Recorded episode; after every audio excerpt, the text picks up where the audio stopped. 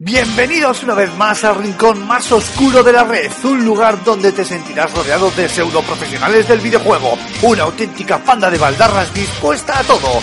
Agárrate los machos porque aquí y ahora comienza Level Up.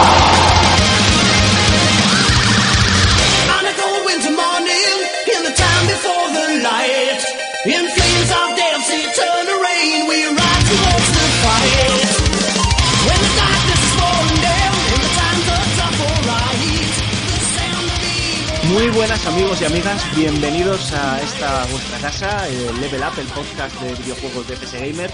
Y eh, me hace mucha gracia lo de matizar lo de videojuegos y FS Gamer, ¿no? Parece que, tenemos otro tipo de podcast, ¿no? Podcast deportivos o de toros, o no, no lo sé, bueno, lo tengo que, que retocar aquí del guion, acabo de verlo. Estamos aquí una semana más, dispuestos a hablar un ratito sobre videojuegos, valga la redundancia, y además Hoy afrontamos el episodio número 13, como diría mi amigo Rulo, mal número si no crece, de esta segunda temporada que aunque suene atópico, viene muy cargado de contenidos porque es que hay mucha chicha que cortar.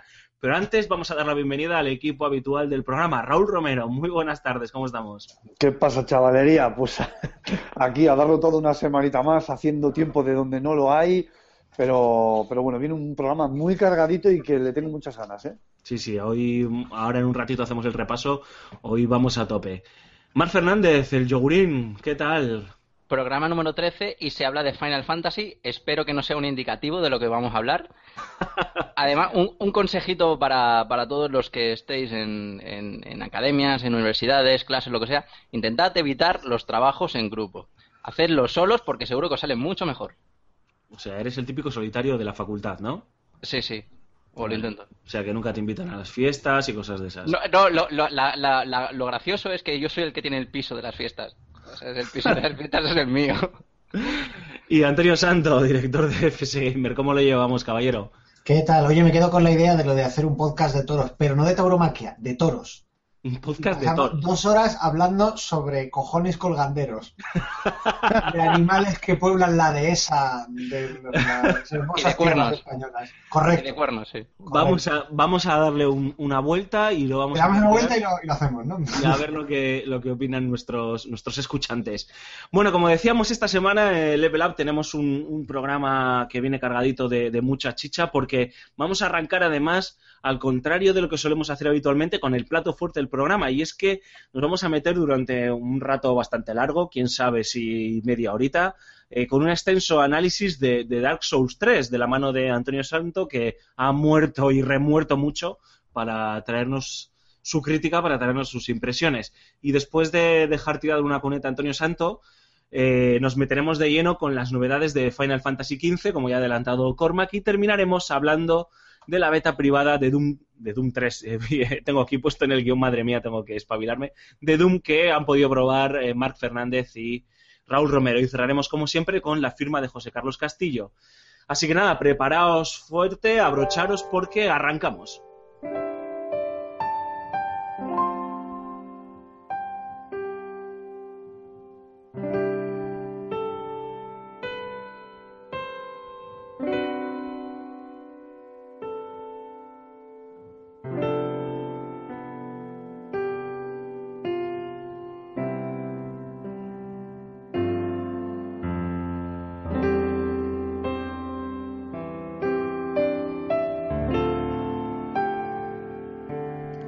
Juego del año hasta el momento, la obra maestra de From Software, nunca sudar fue tan gratificante. Son algunas de las frases que algunos compañeros de la prensa nacional e internacional han utilizado para catalogar, para hablar de este Dark Souls 3, la última entrega de la franquicia Souls de los japoneses From Software que verá la luz creo que eh, el próximo 12 de abril aquí en las tiendas españolas. Mientras los comunes de los mortales nos mordemos las uñas esperando que pasen los días, Antonio Santo, como ya hemos comentado al inicio del programa, ya lo ha podido jugar y bien jugado. Antonio, cuéntanos, Dark Souls 3, sé que le has metido no sé cuántos quintillones de horas. Eh, cada vez que me conecto a la, a la Play te veo ahí jugando, macho. Eh, te ha gustado mucho el juego. Podemos empezar diciendo que el juego te ha gustado y mucho, ¿no? Gran Me ha gustado, me ha gustado. Y, y en mi caso, además, es, eh, eh, es, mm, digamos, convertir al, al descreído, o a- al infiel, al pagano. Porque confieso que la franquicia de Dark Souls no me interesaba especialmente. Vamos, no, me interesaba en absoluto. Hasta el año pasado que salió Bloodborne y ahí empecé a verle un poco los, los- el interés a la obra de From Software.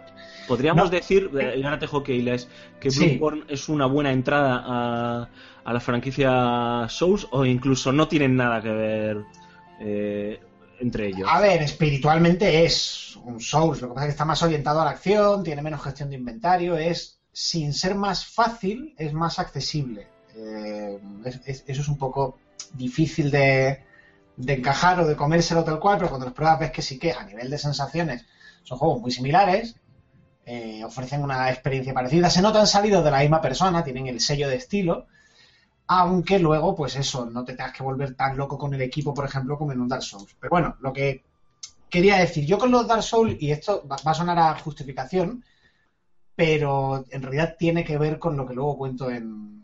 lo que luego os voy a contar con, sobre mi crítica. Eh, a los Dark Souls siempre les he visto las virtudes, o sea, nunca, no es que se las negara, yo era perfectamente consciente de cuál era el atractivo del juego.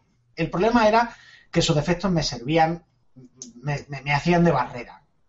Siendo perfectamente consciente de que eran juegos con un extraordinario eh, sentido de la atmósfera, o sea, capacidad para crear una atmósfera, para meterte en, su mundo, eh, que, que sí, que te crean, que te ofrecen un reto interesante también como jugador. Eh, el tema de la dificultad lo comentamos luego si queréis. Yo no, no lo veo tan, tan así, o sea, no creo que la palabra correcta sea dificultad.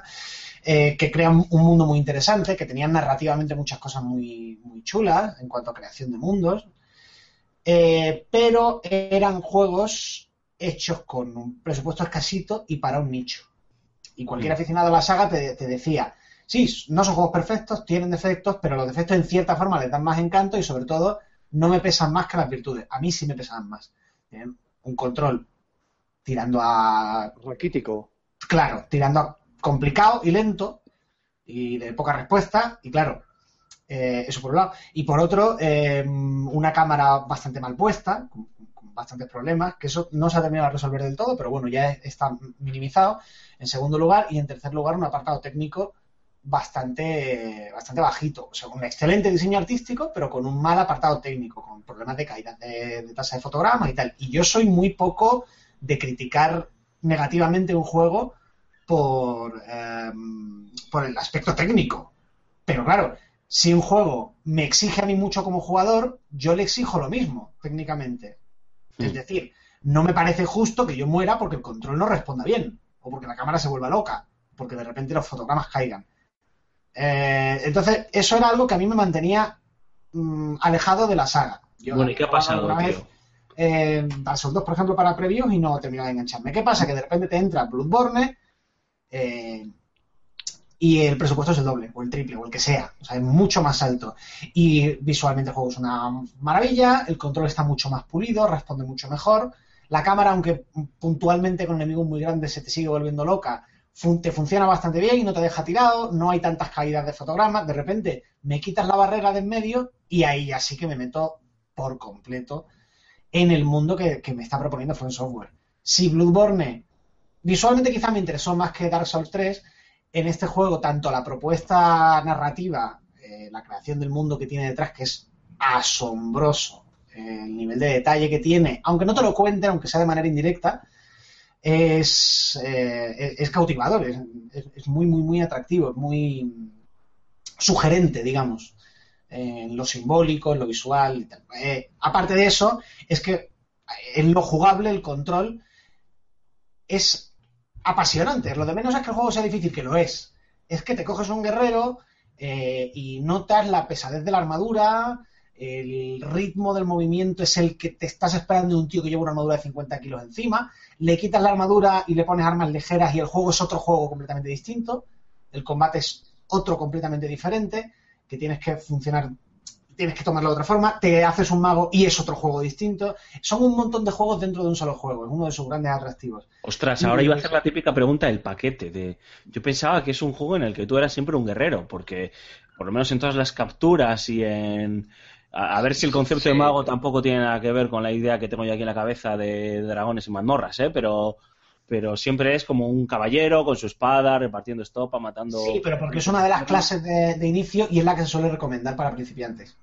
Sí, o sea, pero que puede ser mago o hechicero. Claro, sí, sí, o sea, hay muchísimas, muchísimas, muchísimas clases. Hay incluso una clase que es el, que es el, que es el mendigo, que no tiene nada, no tiene nada especial, pero eh, tiene todas las stats, porque el juego va por, por estadísticas, evidentemente la jugabilidad se nota más uno en el loteo, ¿no? El mendigo. No, tiene, no, no, no, tiene, no, ese es el ladrón. El ladrón es el que tiene más, mm, más puntuación en suerte. Pero el mendigo, el mendigo es el que tiene todas las estadísticas equilibradas. Que evidentemente está, está hecho para, para expertos que quieran, personi- que quieran eh, personalizarse 100% el personaje sin empezar con ciertas virtudes u otras. Que eso al fin y al cabo, mm, o sea, al fin y al cabo eso no, no importa tanto en el, en el early. Es más bien como una bienvenida para, para, para orientarte. Como algo, eh, algo para, que utilizas para orientarte un poquito sobre qué puedes estilar tu personaje. Pero eh, lo que dice lo que dice Antonia, o sea, tú al final, si eres un caballero y lleva, eh, llevas una armadura eh, pesada, al final eso eh, puede que eh, a lo largo del juego te la acabes cambiando, te acabes,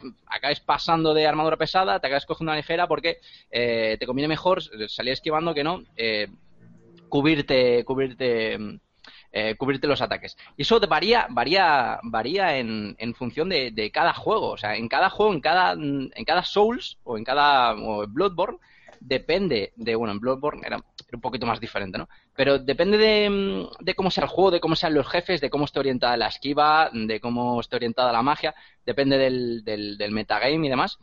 Eh, a lo mejor conviene más una cosa que no, que no otra. Por eso, eso llega, a descubrir, es parte de la gracia del juego, ¿no? Que, que la acabas descubriendo a raíz que, que, que, que Incluso, pasa. incluso descubres tu propio estilo de juego. Yo empecé con un caballero porque Sí. jugado un Souls, eh, otros compañeros de otros medios, que teníamos un grupito de, periodistas en Twitter en, en privado comentándonos bueno, cositas de- del juego mientras lo íbamos pasando, eh, pregunté, oye, Souls para empezar y tal, ¿qué, qué me hago? Dijo, un caballero. Y acabé adaptando el, el personaje porque me di cuenta de que por mi experiencia en Bloodborne prefería un personaje con movimiento mucho más ágil. Acabé subiendo de Exacto. destreza muchísimo, armaduras un poco más ligeras, entonces ¿qué hacía? Estar bailando constantemente alrededor de los monstruos y decirte, voy a meter una, pero la que te metas vas a flipar. De, Exacto, todas- sí, sí. de todas formas, eh, es el típico juego en el que depende del personaje con el que tú empieces, eh, te puede resultar más o menos sencillo jugarlo. O sea, quiero decir, está Sí, el típico evidente. personaje tan que, aguanta mucho. caballero. Caballero, no la Pero, armadura. soldado, o sea, hay, hay clases que, lo que dice, lo que dice Mark, la clase que tú te elijas de personaje al, al empezar, lo único que determina es cómo va a ser tu early game, tus primeras horas. ¿Por qué? Porque tú vas subiendo niveles como luego te apetece. O sea, tú al subir nivel, para entendernos, en una. Vamos a comparar un Dungeons and Dragons de mesa o, o el esquema de Dungeons and Dragons de juego de rol va por clases. Tú una vez que eliges una clase de personaje, te comprometes con esa clase y subes de nivel en esa clase. Mientras que en Dark Souls tú subes de nivel y al subir de nivel lo que tienes es un punto para subir en una habilidad, la que tú quieras, no, en una estadística, la que tú quieras.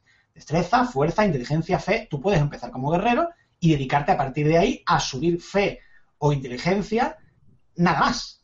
Y decir, no, yo empecé como caballero eh, o como guerrero y he acabado teniendo pues un piromante o un mago o un especialista en lanzar milagros. Es más, puedes tener un tío que tenga una puntuación de fe y de inteligencia elevadísima y que luego tenga una fuerza del copón y decir, no, yo soy pues, pues yo me dedico a tirar milagros, ahora como te, como te arrimes te voy a meter una leche que, que te dejo, vamos, vestido de torero. O sea, o sea, que volvemos a. O sea, que en- esa línea el juego sigue igual, ¿no? O sea, es el que como te vayas un poco desobrado en vez de andarte un poco mirándote por la vida y demás, eh, estás follado, vaya. Correcto, sí, sí, a ver, eso sí, es un Dark Souls. Eh, ¿El juego es difícil? Sí, sí, a ver, evidentemente el juego es difícil. Pero hace de Eso sus es innegable. hace, vir- hace- hace virtudes. Es algo que los Souls siempre han hecho, por hecho por Sí, ver. sí, sí, pero y que no es... A ver, que sí, que es difícil. Es que decir, no es que sea difícil, suena a... "Ma, me lo he pasado con la gorra no es No, verdad. comp- compáralo, compáralo, porque es, lo un- más es fácil un para juego no- jodido. Compáramelo, o sea, ponme por ejemplo ahí un Ninja Gaiden, ponme ahí un, eh, un Bloodborne, eh, que es lo más cercano que tiene, compáramelo. Es que yo creo que el Eh, concepto de dificultad, es que perdón, Antonio, sí. ¿eh? voy a hablar, voy a hablar sin tener ni repuñetera idea, porque Para el eso somos ¿no? El- dedicamos a eso. efectiva- so- somos comentaristas, comentaristas. El, el, el Bloodborne le dediqué dos horas y está en la estantería cogiendo telarañas. Pero tú no jugaste con el Bloodborne, el Bloodborne jugó contigo. Efectivamente, jugó, jugó con mis sentimientos. Yo creo que el concepto de dificultad en, en otros juegos, en comparación con los Souls, no tiene nada que ver. O sea, tú cuando em, subes la dificultad en un Ninja Gaiden, la subes y los jefes son más duros, aguantan más el daño, te aparecen cinco personajes más, eh, tú no tienes más pociones y demás, ¿no? Aquí el concepto es, no sé si me explico, el concepto es diferente, es algo inherente propio de las mecánicas de juego. o sea, A ver, sí, es el típico juego que, aparte de ser difícil porque los enemigos tiene, son más puñeteros y tienen algo más de vida, o aguantan un poco más, o te emboscan de tal manera, es el típico juego que se vuelve un poco difícil también por la jugabilidad, por esa jugabilidad tan eh, eh, durita que pueda ser, que pueda costar al principio hasta que te haces un la poco. dificultad es parte de la narrativa del juego, es parte de lo que te quiere Eso hacer para empezar, lo que sí, quiere- sí. lo que te quiere contar, ¿no? Pero es una Sí, pega, sí. que es una pega también. O sea, yo entiendo que esto, pero aquí ya nos estamos yendo, simplemente es un comentario, Sí, pero yo, creo que no quiero, yo creo que no deberíamos atascarnos aquí, pero termina tú y Antonio y tal, o sea, pero yo creo que Sí, es, sí. Un, es un tema Sí, ya, ya, pero bueno, es Mm. simplemente decir que, que, que si yo, si yo soy un manco, porque es que soy un manco, y, y a ver si por ser un manco no voy a poder disfrutar narrativamente de un juego como es el Dark Souls, porque es muy difícil. Quiero decir, no, no tengo derecho a, a poder verme la historia y jugármelo bien. No puedo, o sea que soy un... un... Ah, a ver, lo que Es pasa es que. No, la diferencia, tú, tú eh, decías. cógelo con pinzas, ¿eh? No, pero escucha. Sí me, que puedes. me decías, compara la, dif- compara la dificultad con un Ninja Gaiden. La, la diferencia que tiene la dificultad de Dark Souls con respecto a otros juegos, en mi opinión, aparte de que esté incluida en el, en el trasfondo y tal, y luego si queréis hablamos de lo que ofrece Dark Souls a nivel de narrativa, es que en un Ninja Gaiden o juegos de este tipo muy centrados en tu habilidad los mandos, Eso es. eh, son juegos de destreza manual, de coordinación. El Dark Souls en realidad es un juego muy cerebral. Es un juego de una dificultad muy cerebral. No hace falta tanto ser hábil, que también, como estudiarte muy bien los patrones de los enemigos y prepararte adecuadamente para el combate. O sea, tú vas a un combate, decir, me, me he peleado 15 veces contra este jefe y no he ido ninguna de las 15 con intención real de ganar. Lo que estoy haciendo es memorizar sus patrones de movimiento y tratar de deducir cuál será su punto débil.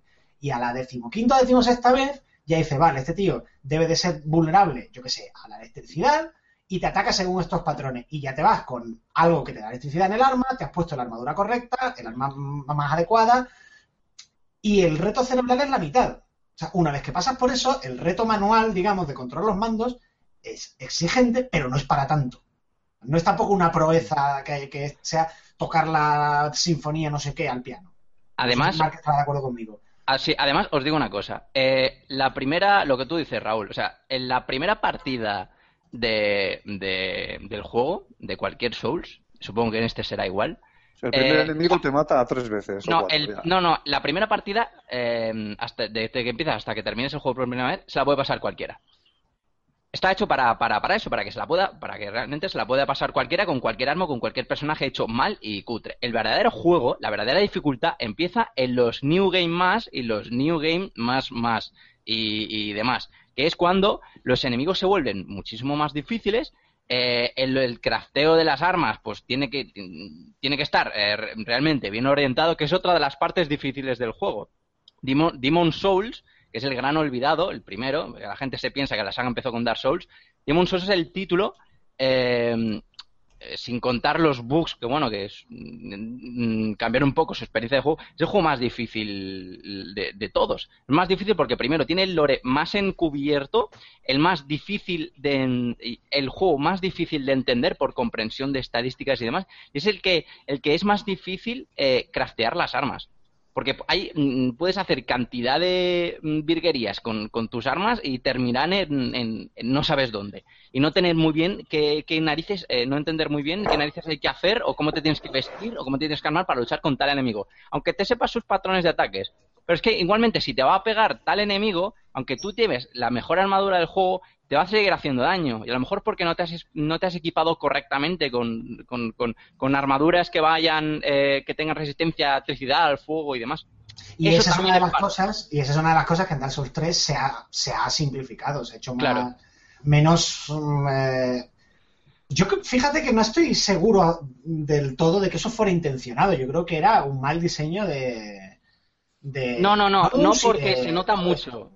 Se nota mucho. Por ejemplo, en, Dark Souls, en el primer Dark Souls, cuando llegas al final, el, si no lo acabas de entender el, no acabas de entender el juego, no acabas de leer bien las estadísticas y demás, puede llegar cualquiera sin entender nada. En plan de, bueno, me he conocido los, me conozco los patrones de los enemigos, eh, tengo un poco de suerte y avanzo. Si no, si llegas al final y no tienes ni idea de, qué- de qué va el juego y no te aprovechas de, de los bugs, que ahora comentaré esto, eh, el enemigo final te destroza. Te destroza porque por mucho que lleves el mejor escudo físico del juego, si no le pones ciertas protecciones y no aprovechas ciertos elementos de la pantalla o no te equipas con ciertos objetos que hay que escoger, eh, te, destroza. Literalmente, pega un salto, nada más entrar en la pantalla, pega un salto, te mete dos hostias y, estás en el suelo. Dark, Demon Souls y Dark Souls son dos juegos eh, de meme. Son ju- juegos de meme.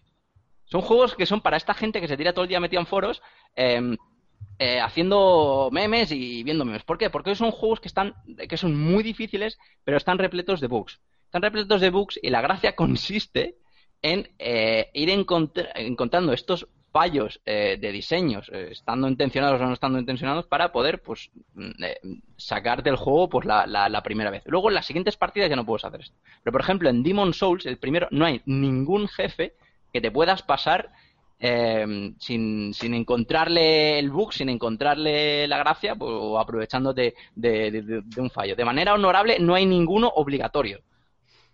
Dale, Antonio. Yo, es que, claro, eso personalmente lo considero pues un, un mal diseño. Claro. Por eso digo que hasta, hasta estos últimos juegos de Front Software pues me tiraba para atrás. Porque eso, por mucho que diga no, es voluntario, pues eso me parece decir que es voluntario por, por no decir que no has sabido hacerlo mejor. Es parte de. Se consideraba también parte de parte de la gracia. Claro, pero es como cuando te dicen, y voy a. Es un comentario muy friki que no va a pillar nadie, pero bueno, como cuando los jugadores de RuneQuest de cuarenta y pico años te dicen, no, es que lo que molaba era mirar en una tabla de cinco páginas de anchura, haciendo el cálculo del logaritmo neperiano para saber si le da o no le da o le hachazo al orco. Hombre, no me cuentes historias, es un sistema mal diseñado. Que bueno, que como una cosa primitiva de hace unos años y tal, esto y lo otro, pues bueno, vale, pero, se- pero tienes que ir aprendiendo la lección que está bien exigirle a tu jugador, pero exigirle a tu jugador dentro de un sistema con cierta lógica interna, con, con justicia. Tú, tú, vale, me dices, abre esta caja, pero me tienes que dar las herramientas para abrirla. O sea, yo no me voy a poner a darle puñetazos hasta Vale. romperla para hacer tu trabajo. Pues, que, Sí, sí, pero, le interese, pero, pero, mm, digamos, digamos que satisfacía una parte de esos jugadores mm, del juego actual que no, que no le vemos esa, esa, mm, esa vidilla, ¿no? Esa- ese, ese misterio que, que, te da Demon Souls, que dice que un Souls que tú coges, lo metes la consola y realmente no sabes qué es lo que te vas a encontrar, no sabes cómo va a ser el juego, no tienes ni idea de nada. Y es un poco ese, ese, ese, ese misterio y ese miedo que ha conseguido, aunque sea a pesar de, de su diseño, pues, pues bastante arcaico, porque eran, Demon Souls es un juego arcaico totalmente, pues que otros títulos eh, no tienen. ¿Se le puede achacar mal diseño? Sí, está claro, pero a mi, por ejemplo, a mi parecer, cuando, cuando jugué a Demon Souls por primera vez, no había ningún título en el mercado que me diese esas sensaciones, que, que, que, que me da- que tampoco eran fallos de diseño que te impedían pas- pasarte el juego o, bugs en plan de Skyrim en, a, la salida, que pues, el juego se, se queda pillado, se, se, se, se lagueaba. Eran, pues bueno, otro, otro tipo de, de, de- de fallos pues de, juego de los años de los años catapum. Pero ojo, eh, por eso los Souls eran juegos de nicho hasta que salió el Bloodborne. Hasta que salió Dark Souls 2. Bueno, el- pero, Hasta que salió Dark Souls 2. y precisamente te dicen que es el peor de la saga, los, los fans No, acérrimos. Sí, porque no está Miyazaki, pero como juego de rol, y es el que el, el lore más pobre tiene, pero como, eh, como juego de rol, de rol, eh, y gracias a la expansión, es el mejor Souls que hay. Porque han ido puliendo el gameplay. E- Esa fue la, la consagración y la razón por la que ya Sony llegó y puso la pasta encima de la mesa y dijo, venga, vais a hacer Bloodborne. Y con el éxito de Bloodborne, digo yo que habrán podido financiar Dark Souls, que Sí, es está claro. mucho más grande, que es mucho más espectacular. que- Bueno, financiarlo, me refiero, financiarlo. Ya. Debería estar ya financiado porque En este Dark Souls, evidentemente llevaba más tiempo en desarrollo. en este Dark Souls ya está, está Miyazaki también, ¿no? Sí, Sí, sí, sí, este sí. es de Miyazaki, sí. Bien, bien. Yo, yo creo que eh, Blood, tanto Bloodborne como Dark Souls eh, han sentado precedentes en la saga.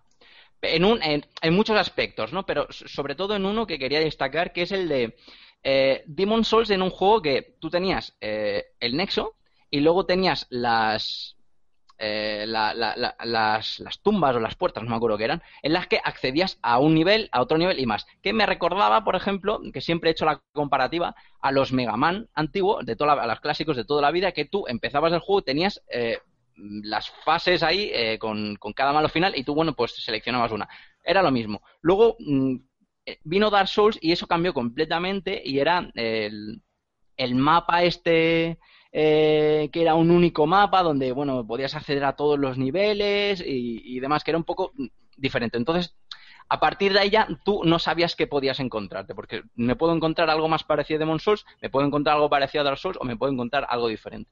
Cuando llegó Bloodborne pasó algo total, eh, bastante parecido, que es que eh, el tema del rol eh, desa- desapareció en parte, eh, favoreciendo, pues bueno, pues el tema de, tema de la acción. Que bueno, a, partir de ahí sale el debate de quién prefiere menos rol y más, más acción y más rol y, y- y menos acción. O sea, lo, lo que lo que, quiero decir con esto es que con Dark Souls 3 eh, los que estábamos, bueno, los que lo esperábamos y no, bueno, yo por ejemplo no me, no me he visto apenas mucho tráiler y nada, porque lo que quiero es dejarme las sorpresas pa- para cuando tenga el título, es realmente eh, si el, el- el aspecto del rol eh, va a estar tan limitado o va a ser tan pobre mm, como con Bloodborne, No, que no, no, por no. ejemplo, el tema de Dark Souls 2.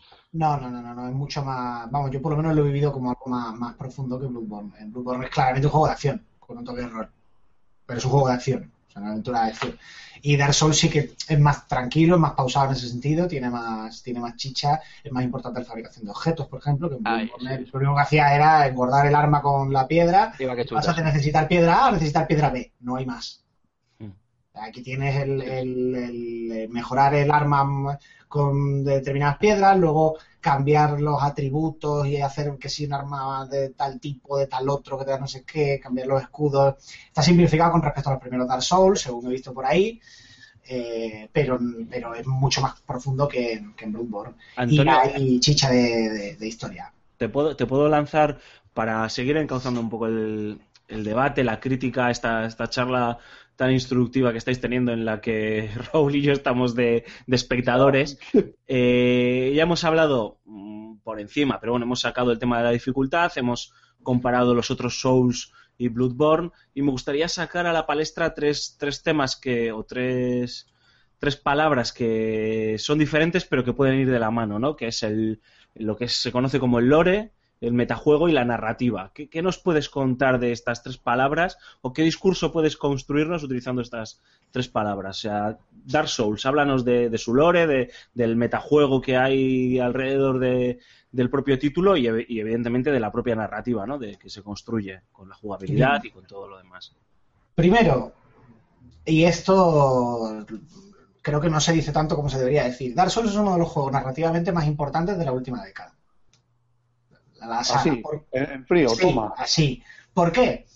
Eh, porque es probablemente uno de los mejores, si no el mejor, eso ya en, en opiniones, ejemplos de world building, de, de construcción de mundos. La construcción de mundos como, es- como estructura o como forma narrativa es única de los videojuegos. Mm, ¿Por qué? Ahora, bueno, vamos a explicarle. Viene de los juegos de rol también, como, como la narrativa interactiva, pero es muy propia del videojuego. Cu- Cuando digo narrativa por construcción de mundos, es yo no cuento una historia como tal, o no me preocupa contar una historia como tal. Yo creo un mundo, pero no te lo explico. Lo descubres tú viviendo en él. Entonces, cualquier cosa que haga el jugador es narrativa emergente, porque no hay una historia como tal. La historia está surgiendo de la interacción entre el jugador y el mundo. ¿Me he explicado? Es Sí. el mundo el que te empieza a contar. El, Exactamente. O sea, Sí. tú, digamos, como escritor, como o el, el que escribe la historia, no ha escrito una historia con planteamiento, nudo y desenlace. Ha escrito un mundo, en plan Tolkien. O sea, imaginemos que Tolkien no hubiera escrito El Señor de los Anillos. Te escribe la Tierra Media. Pero ya, ya tenía escrita la Tierra Media, había descrito las culturas, había descrito las lenguas. Vale, ese- eso es un ejemplo de world building y a partir de ese world building escribe una novela. En un juego de rol de mesa, de papel y lápiz, tú puedes hacer exploración de mundos en ese plan, pero normalmente hay una trama eh, definida. Y el mundo te sirve de trasfondo para la trama. Si no, estaríamos haciendo costumbrismo dungeons. O sea, eh, sin embargo, en los videojuegos sí que hay mucho world building. Es decir, juegos en los que realmente no hay una historia como tal o la historia no se cuenta. Y es exactamente lo que hace Dark Souls. Que me corrija más si, si me confundo. En Dark Souls no se está contando una historia en ningún momento con planteamiento nudo y desenlace, aunque exista en cierta forma esa historia, pero a ti no te la cuentan. Si te enteras bien y si no, pues nada. Pero sin Además, embargo, que- sí que hay un mundo sí. extraordinariamente creado. Y se ven las descripciones de las armas, se ve en el propio diseño artístico, te llega a través de la propia jugabilidad, y eso es otro de, otra cosa de la que hablaremos después. Entonces, eh, en lo narrativo, ¿por qué Dark Souls es uno de los juegos más importantes de la última década? Porque es el juego que mejor ha utilizado el world building para crear una atmósfera, para meter al jugador en una historia, incluso sin contar una historia. Además, prueba de ello, eh, de lo que ha dicho Antonio, es que en, en los, Souls, eh, me remito otra vez a Demon, eh, el mundo cambia con respecto a algunas interacciones, por ejemplo, que hagas eh, con algunos NPC, eh, veces que mueras, eh, cosas que desbloquees, mm, gente que mates y demás. Un ejemplo, en Demon Souls, que esto no, claro, tú ya vienes nuevo, vienes nuevo en la franquicia, no, esto es importante, no sabes muy bien qué es lo que te vas a encontrar. Había un personaje que estaba atrapado en una, en una jaula, en un, en un castillo. Si tú, tú te pedía, "Oh, por favor, libérame, no sé qué, tú, claro, y tú ibas a coger, a subir la palanquita, además te tienes que esforzar. Tú buscas la palanquita, estaba, estaba escondida, lo subías y cogías y lo liberabas. Y tú, hostia, he hecho, parece que he hecho algo bueno, ¿no? Este a lo mejor me... Lo digo que piensa, este a lo mejor me, me va a regalar, no- me va a regalar un objeto, ¿no? Te da algo, efectivamente, y luego pues desaparece. Y luego cuando pasa el tiempo, eh, vuelves al nexo y te encuentras con que la música ha cambiado, el, el ambiente es mucho más oscuro, más tétrico, y la mitad de los personajes del nexo están muertos. ¿Sabes? Es- esto cambia el balance del mundo, eh, hay puertas que se abren y demás. Es, es lo que es lo que dice lo que dice lo que dice Antón. Hay una historia de base, eh, hay una historia muy muy de trasfondo. Es uno de los juegos en los que el lore está mm, muy oculto, está muy libre también de interpretaciones. Incluso hay varios finales y, puede ser bastante diferente con eh, con respecto al, al final o a la historia que acabe teniendo que acabe teniendo otro otro jugador. ¿Y de qué manera te cuenta el mundo este, es- esta, esta historia en Dark Souls 3? O sea, ¿cómo, cómo te, cómo te transmite al jugador esta historia? Porque claro, aquí, ¿qué, qué encuentras? ¿Tablillas que te van contando? No, no, porque eso, eso es contártelo literalmente. Que es eso, no te lo lleva a contar literalmente. O sea, es que ni eso, simplemente viendo un poco, por ejemplo, estoy poniendo un ejemplo, ¿eh? Eh, yo que sé, llegas a un poblado y ves que están todos derruidos, pues ya sabes que ha habido una gran guerra ahí o lo que sea. Ese tipo de cosas. Tienes desde la información visual que te da el entorno, como tú dices, en las descripciones de los objetos. Hay mucha información sobre el, sobre el trasfondo y la historia. Tienes que estar atento, si te interesa, de irlo mirando todo. Eh, hay un montón de personajes secundarios con los que puedes hablar o no. Y si hablas con ellos X veces te llegan a decir lo que, pues, tal dato o tal otro. Hay tramas que puedes seguir o no. Es que otra cosa que tiene Dark Souls, eh, por lo menos el 3, es que eh, tú de repente haces algo y no eres consciente de que ese- esa acción que te han pedido o que no te han pedido o que lo que sea, forma parte de una, de una quest, de una misión secundaria. Eh, O sea, y en ningún momento te avisan de que te estás metiendo ahí ni de cuáles van a ser las consecuencias. O sea, que esto es otra de las grandes cosas que tiene el juego, ¿no? O que tienen los Souls, que te, Claro, que te- claro. te invi- te invitan a explorar incluso ya no solo para recolectar, para eh, coger objetos, sino para eh, saber más de la historia del mundo. Exactamente, y no solo eso, sino que además eh, cada decisión es significativa, por eso, porque quieras o no, de repente por ayudar a un personaje o matarlo o no matarlo, o matarlo sin querer a veces, como pasó en Bloodborne, por ejemplo, eh, con un personaje la- al que tienes que ayudar, que me estaba ayudando peleando con un bicho y tal, no sé cuándo, no sé qué, y de repente me lo cargué yo sin querer. O sea, metí un guantazo y me lo llevé por delante. Me lo llevé por delante a los dos, de hecho. Y no pude continuar con la quest. Y no hay cargado de vuelta que valga ni leches en vinagre. Es, pues, shit happens. O sea, es que, a ver, digamos, si lo ponemos entre comillas realistas, claro, es que si con una alabarda pegas un guantazo de 180 grados, pues te llevas a todo lo que haya por delante, claro. Ahora, que hay. ahora que has dicho del tema de guardado, ¿seguimos con el mismo sistema de guardado, con las piras esas de fuego? Sí, bueno, a ver, el guardado es, es constante. Digamos. Es automático, ¿no? El, sí, eh, tú no puedes volver atrás en ningún momento. Lo, lo- lo que haces al llegar a la hoguera es que, eh, digamos, tu siguiente respawn, si mueres, es desde la última hoguera en la que hayas estado, en la que hayas descansado. Oh, madre mía, otra de No, las pero no, cosas. no están mm, no están tan lejos las unas de las otras. O sea, a poquito que te aprendes un poquito el mapa y los atajos y tal, tú ya sabes eh, pues de entrada cuándo te conviene meterte en la boca del lobo y cuándo no. O sea, vas cargado de, o sea, me faltan un 10% de las almas para subir al siguiente nivel, pues hombre, no me pongo a explorar un nuevo territorio, farmeo un poco, subo el nivel y voy con el, ¿sabes? Eh, digamos Sí, con el bolsillo vacío, para no, es que ya eso entra dentro de que de cometer todos los errores en las primeras horas para no repetirlos. ¿Cuál es el punto, el punto de partida eh, narrativo, argumental o quiero decir, por qué está ahí el jugador? Eh, alguna excusa tiene que haber, ¿no? Sí, sí la hay, pero no te la dicen. Ah, va, de puta madre. O sea, te dicen muy, te dicen muy poquito, muy Bueno, poquito. sí, suele ser el mundo está os- es oscuro, eh, esto está en decadencia total, aquí hace muchos años reinaban cosas, pero ahora están todos muertos, eh, está todo hecho una mierda, eh, alguien vendrá algún día y lo salvará, punto. Una sí. de las, una de las cosas Y de hecho, normalmente no es, no, no es lo salvará, es por lo menos evitará que todo se destruya del todo. Sí. Una de las cosas que, para- por seguir avanzando, ¿eh, chicos? Mm, Lo retomáis por donde queráis, ¿eh? Yo voy lanzando temas. Eh, una de las cosas que sí que me llama poderosamente la atención de, este Soulson, cuando he leído tu crítica en FS Gamer, Antonio, por ejemplo, son las el potente diseño artístico que tiene el juego, es decir, las capturas que acompañan eh, la crítica eh, pues, te dejan embelesado. ¿eh? Yo me he quedado mirando, dices, hostia, esto es que es bonito, o sea, es decadente, pero es bonito.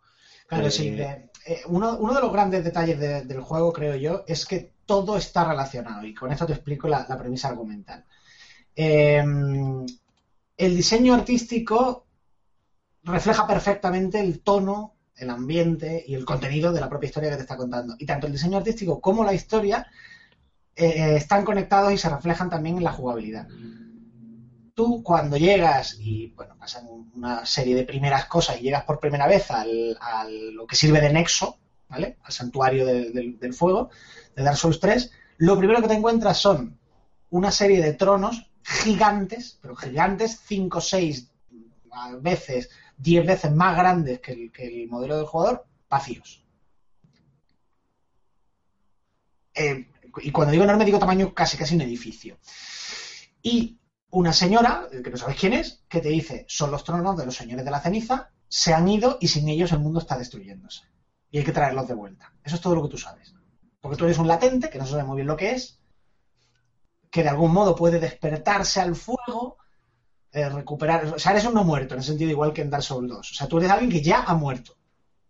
Tú ya estás muerto. Por eso no te pueden matar del todo. Cada vez que mueres, pues eh, te vas volviendo más y más y más y más latente, es decir, están, tienen, están menos cerca del fuego, porque por alguna razón tú eres el Ashen One en, inglés, el, un ser de la ceniza. Entonces tú tienes que traer de vuelta a, esos señores de la ceniza. eh, es, una mala traducción para mi gusto, porque es mucho más expresivo el inglés, Lords of Cinder. Cinder no es ceniza, es un ascua, que todavía tiene fuego.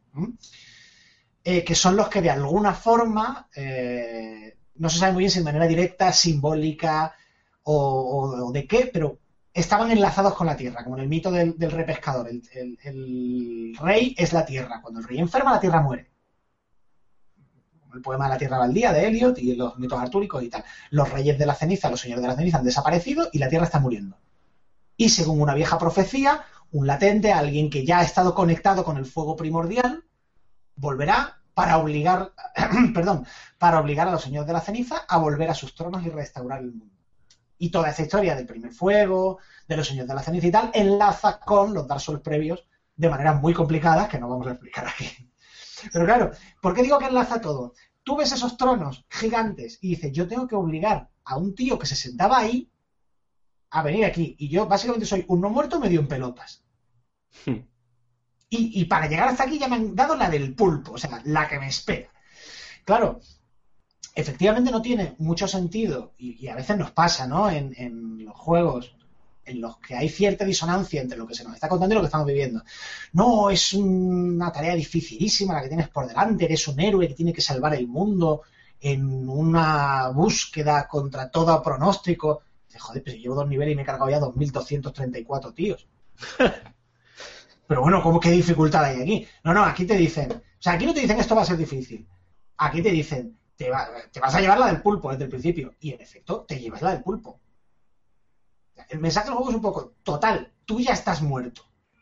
O sea, vas a Más seguir tarde, recibiendo. temprano. Claro, más tarde o más temprano cumplirás la profecía porque tú ya estás muerto, no te pueden terminar de matar. Por estadística, acabarás Claro. cumpliendo la profecía. Claro, pero no- ni eres un gran héroe así a priori, ni, ni leches en vinagre. Es, la que te espera es chiquita. Vamos, o sea, te estás enfrentando contra fuerzas más allá de tu comprensión, mucho más allá de tu poder y mucho más allá del alcance de un ser humano. Y la única razón por la que puede que acabes teniendo éxito es simplemente porque a ti no te pueden matar del todo. Ya. ¿Y del diseño artístico qué nos puedes contar? Eh, lo que te decía, o sea, yo veía las capturas eh, en, en FS Gamer y en otros medios en los que he estado leyendo cositas y, y, ostras, es llama poderosamente la atención. ¿eh? Fíjate que con otros Souls no me pasaba, con Bloodborne ya me pasó algo más y es innegable, evidentemente, el talento artístico que había detrás de, de Bloodborne, pero no sé por qué, no sé si es que tal vez también tiene ese puntito luminoso este Dark Souls, por lo menos en algunas de las capturas que he visto, pero como que se ve más bonito, tío. Como que tiene ahí un trabajo, joder, de buen gusto, no sé, que pocas veces he visto, ¿eh? Eso en el Dark Souls 3. Sí, sí, en el Dark Souls 3. Sí, a ver, el juego es precioso, más allá del apartado técnico, porque efectivamente está muy bien diseñado. Aunque tengo que confesar que a mí personalmente me interesó mucho más, lo he dicho en mi crítica, el, el en ese sentido. La dirección artística me parece mucho más chula, más que nada porque está menos vista. O sea, él está muy bien diseñado artísticamente, es una pasada, eso no, no lo niego. ¿eh? Lo que pasa es que el rollo, mm, pues eso, dragones, castillos, caballeros y tal, pues está más visto. Lo que pasa es que estos tíos tienen un talento también para crear monstruos y para crear escenarios siniestros, que es que, vamos, uno dice, me encantaría irme de cervezas con esta gente para hablar con ellos. Pues, no sé, con esta gente es un poquito inquietante, ¿eh? No quiero saber cómo han decorado O sea, su casa, ¿no? Claro, claro, ves que tú dices, madre del amor hermoso, ¿cómo están las cabezas? historia? A mí, con respecto al diseño, por ejemplo, una cosa que, al contrario que, que le ha pasado a Alfonso, un- una cosa que me decepcionó de Bloodborne es el diseño, pero de los, de los enemigos finales. Cosa que, que yo tenía a, a la saga Souls en un, en un. Cosa por lo que tengo la saga Souls en un pedestal. Y hay, sí que es verdad que hay, hay, jefes en Bloodborne que, que, que, que, son, que son magníficos, pero a mí, con lo que a mí respecta, mm, han bajado bastante, bastante el nivel en, en cuestión a lo que, a lo que, a lo que sientes cuando, cuando los ves, lo, lo mucho que impresionan. Mm, Por ejemplo, eh, los, los enemigos, están los, están los enemigos de, Dark Souls 1, que eran todos una, auténtica pasada. No sé si en Dark Souls 3 aún han remontado con este aspecto, los enemigos sean igual de impresionantes que, lo eran, eran entonces, o mm, siguen siendo un poco más, más, humanos, más, más cazadores solo, como pasaba en Bloodborne. Me he distraído un momento. Escucho un ruido por ahí. ¿Qué me habíais dicho? No, el tema del diseño de las- de las cria- el, de- el tema del diseño de las criaturas, de los enemigos. Sí, que Sí. si, Ah, perdón, perdón, que perdón, si, perdón. que si van a ser eh, que Bloodborne tenían los diseños de los enemigos finales, enemigos finales, más humanizados, más humanos, porque eran muchos cazadores, y los de la saga Souls eran más espectaculares. Eh, no sé si en ese, en ese aspecto pues va a volver a lo que había antes o, los- están más humanizados los enemigos finales. No, no, está más. O sea, mantiene la, línea de Dark Souls. Hay, hay mucho más bicho de. ¿Qué cojones es esto? O sea, el, el primer, el primer jefe, para no hacer un. tampoco un spoiler, el primer gran jefe con el que te encuentras, eh, básicamente es un perro gigante con armadura. Joder. Qué bonito. Pero cuando digo gigante me refiero a tamaño cuatro camiones puestos juntos. XL. Y a partir de ahí va para arriba. Hay criaturas bastante, bastante chungas. Hay, no sé, hay un poco de todo ¿eh? también, pero yo diría que, que está más cerca de lo que yo he visto de modelos de, de criatura de los primeros Dark Souls que de Bloodborne, que es verdad que es mucho más humanoide. Bueno, An- Antonio, vamos a ir haciendo unas conclusiones por tu parte.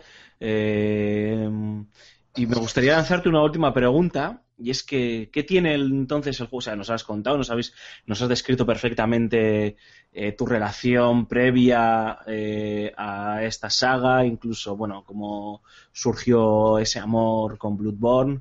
Y, pero, ¿dónde crees que está el secreto para que hayas terminado de convertirte como hizo San Pablo, ¿no? ¿En qué momento te has caído del caballo, tío, y has visto la luz y por qué...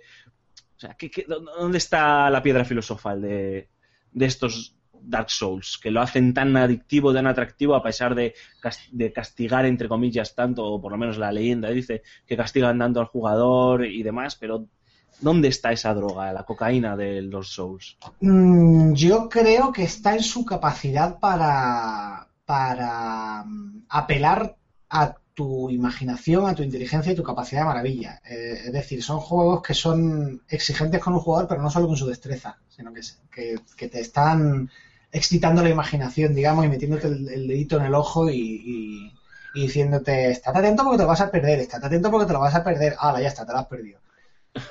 El- no es un juego que puedas jugar con piloto automático y aunque te castiga muchísimo y te lo hace pasar mal, es el hecho de que cada minuto jugando es significativo, que sientes que estás mejorando, aprendiendo, eh, viendo cosas, descubriendo nuevos detalles en cada momento, es lo que hace que vuelvas una y otra vez. Bueno, y conclusiones finales, Antonio. El juego ya hemos dicho que te ha gustado, pero mm, cuéntanoslo en plan bonito, tío, que eres poeta. Mm, bueno, que puede, entiendo que puede considerarse que no es un juego para todos. Yo no, tampoco lo recomendaría a todos, en el mismo sentido en el que, bueno, una novela extraordinaria de la historia de la literatura, por muy extraordinaria que sea, tampoco tiene por qué ser para todo el mundo. Pero eso no quiere decir que no sea un juego imprescindible para, para la industria. Creo que además su efecto se está notando en otros, en otros géneros. Eh, detecto que hay una contratendencia, por así decir, contra la eh, casualización de juegos mainstream, eh, que ya pues no se considera un dogma que un juego tenga que ser simplón para apelar a una audiencia grande.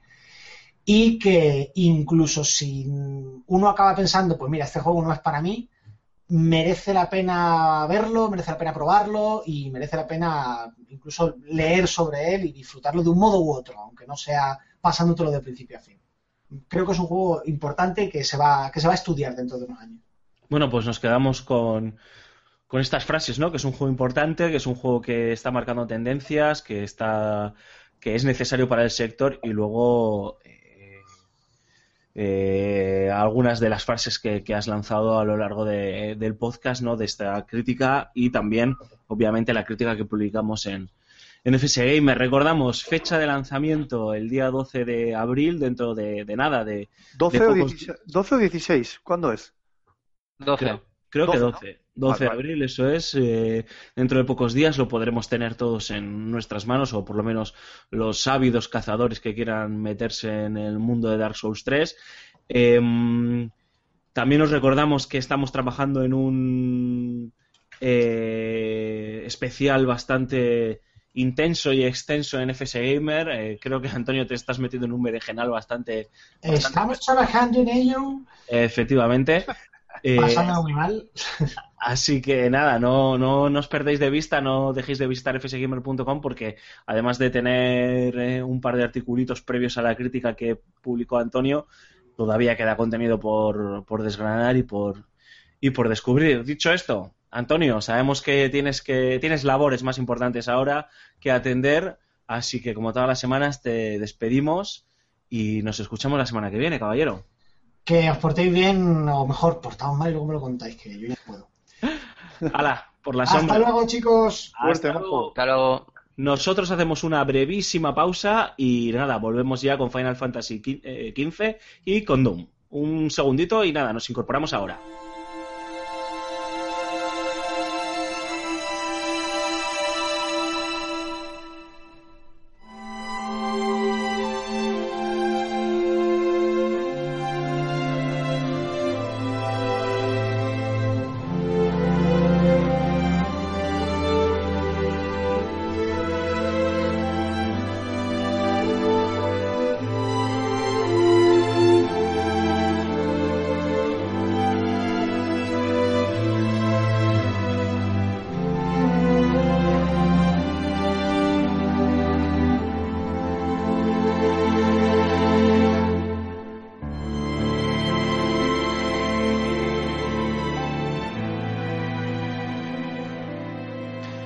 Aquí seguimos después de este descansito musical. Eh, hemos tenido tiempo para estirar las piernas, para recuperarnos después de la paliza que nos ha metido este Dark Souls 3. Eh, y ahora vamos a hablar de... No vamos a dejar el género fantástico, pero nos vamos a ir al otro lado del charco. Y es que eh, la semana pasada, en primicia y gracias a Raúl Romero, descubrimos, entre otras cosas, la fecha de lanzamiento de, de Final Fantasy XV que se filtró, además creo que por un descuido en YouTube, porque luego bloquearon el vídeo y demás, pero bueno, hubo, hubo una filtración en aquel macroevento de presentación GameSpot. de... GameSpot fue quien hizo la filtración. GameSpot, perdón, eh, Madre de la filtración de la fecha de lanzamiento en ese macroevento que Square Enix estaba preparando o había preparado para desvelarnos todas las sorpresas eh, que está preparando o que ha preparado para el lanzamiento de su esperadísimo Final Fantasy XV. Y si hay alguien entre todos nosotros que está como loco, eh, como una groupie eh, en primera fila esperando devorar todo lo que se publica sobre este Final Fantasy XV, este no es nada más y nada menos que nuestro colega Cormac. Así que, Mark, cuéntanos, tío, qué es lo que se presentó ahí, porque es que se presentaron tantas cosas que me dio pereza enterarme de qué se presentó, tío. sí, no, total.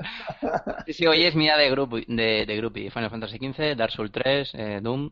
Sí, sí, macho. Eh, la verdad es que fue, fue una pena, porque, bueno, a- al final, pues, la conferencia realmente mereció muchísimo la pena, ahora la comentaré, pero lo que le faltó fue eh, la sorpresa de la, la fecha de salida que ya se había filtrado antes por, por GameSpot y finalmente se confirmó.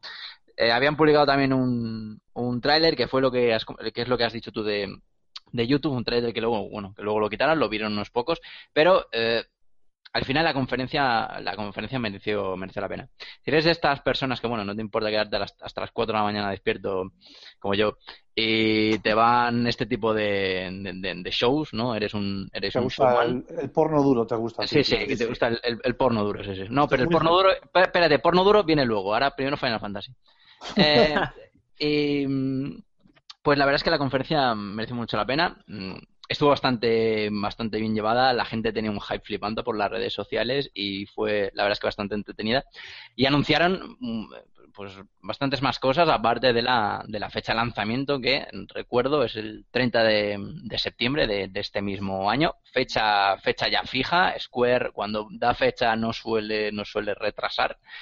Aunque se ha echado 10 años de, de- de desarrollo con este Final Fantasy. Como para retrasar la Eh, fecha, chaval. Se Sí, sí. Bueno, Eh, cuéntanos, destrípanos, ¿qué se presentó? Se ha hablado de una serie, se ha hablado de películas, se ha hablado de, de- de- de demo.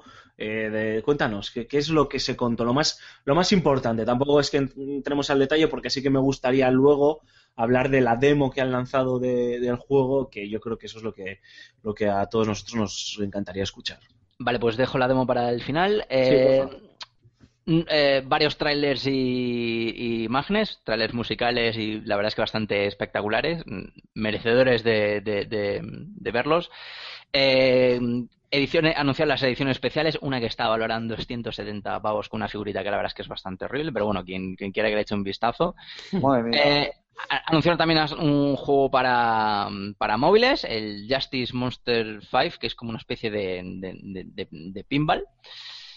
Luego, eh, eh, una película, que en, en esto se, bueno, se recrearon un tanto, la película King's Glaive de Final Fantasy XV, una, Una película, película hecha en CGI. En CGI. CGI exacto, que está, eh, que va a ser interpretada por actores reales solo en la película, no en, no en el juego.